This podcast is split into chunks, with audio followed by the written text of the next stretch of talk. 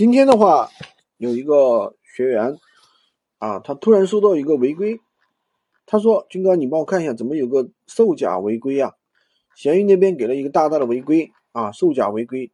那我这里呢，给他支了一个招，他最后把这个东西的话，售假违规申诉还成功了啊。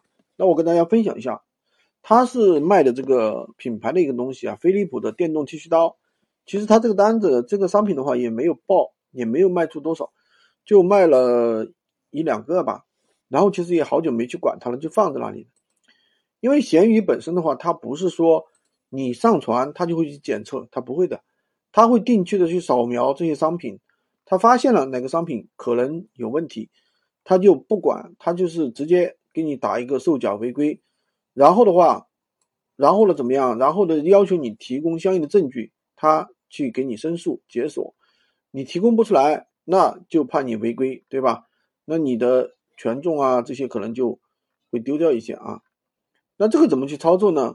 其实大家想一下，这个是很好操作的。怎么去申诉呢？就是说，比如说你真的是买的自己买的一些东西，然后线下，比方说线下哪个商场买的东西，然后你去转卖，然后的话你去申诉，那肯定是能通过的，对不对？那么我们去申诉，我们要提供什么呢？是不是要提供购物小票啊？对吧？我们可能有些小东西，我们并不会去开发票，但是的话会有一些什么购物的小票，对吧？那这些小票的话，那这些小票的话，就是说，有的人说，哎，我也没有啊，我本来就是从多多拿货的，我哪去找这些小票呢？其实这些小票的话，你在网上去搜一下，可以找到很多的模板的啊，你自己可以模仿着这个模板啊去弄一下去。去填一下，当然的话，你实在找不到的话，也可以找我啊，我也可以给你一个啊。通过这样的一个模板啊，去避免这个违规啊，一个购物的一个小票的一个一个样例，对吧？那么具体的方法的话，怎么说呢？就是大家还是要避免这种违规，不要去上一些，就是说你不明明白这个品牌商品到底能不能用的时候，尽量要避免去上一些品牌的商品。否则的话，很容易导致违规，对你的商、对你的店铺的话造成一定的影响。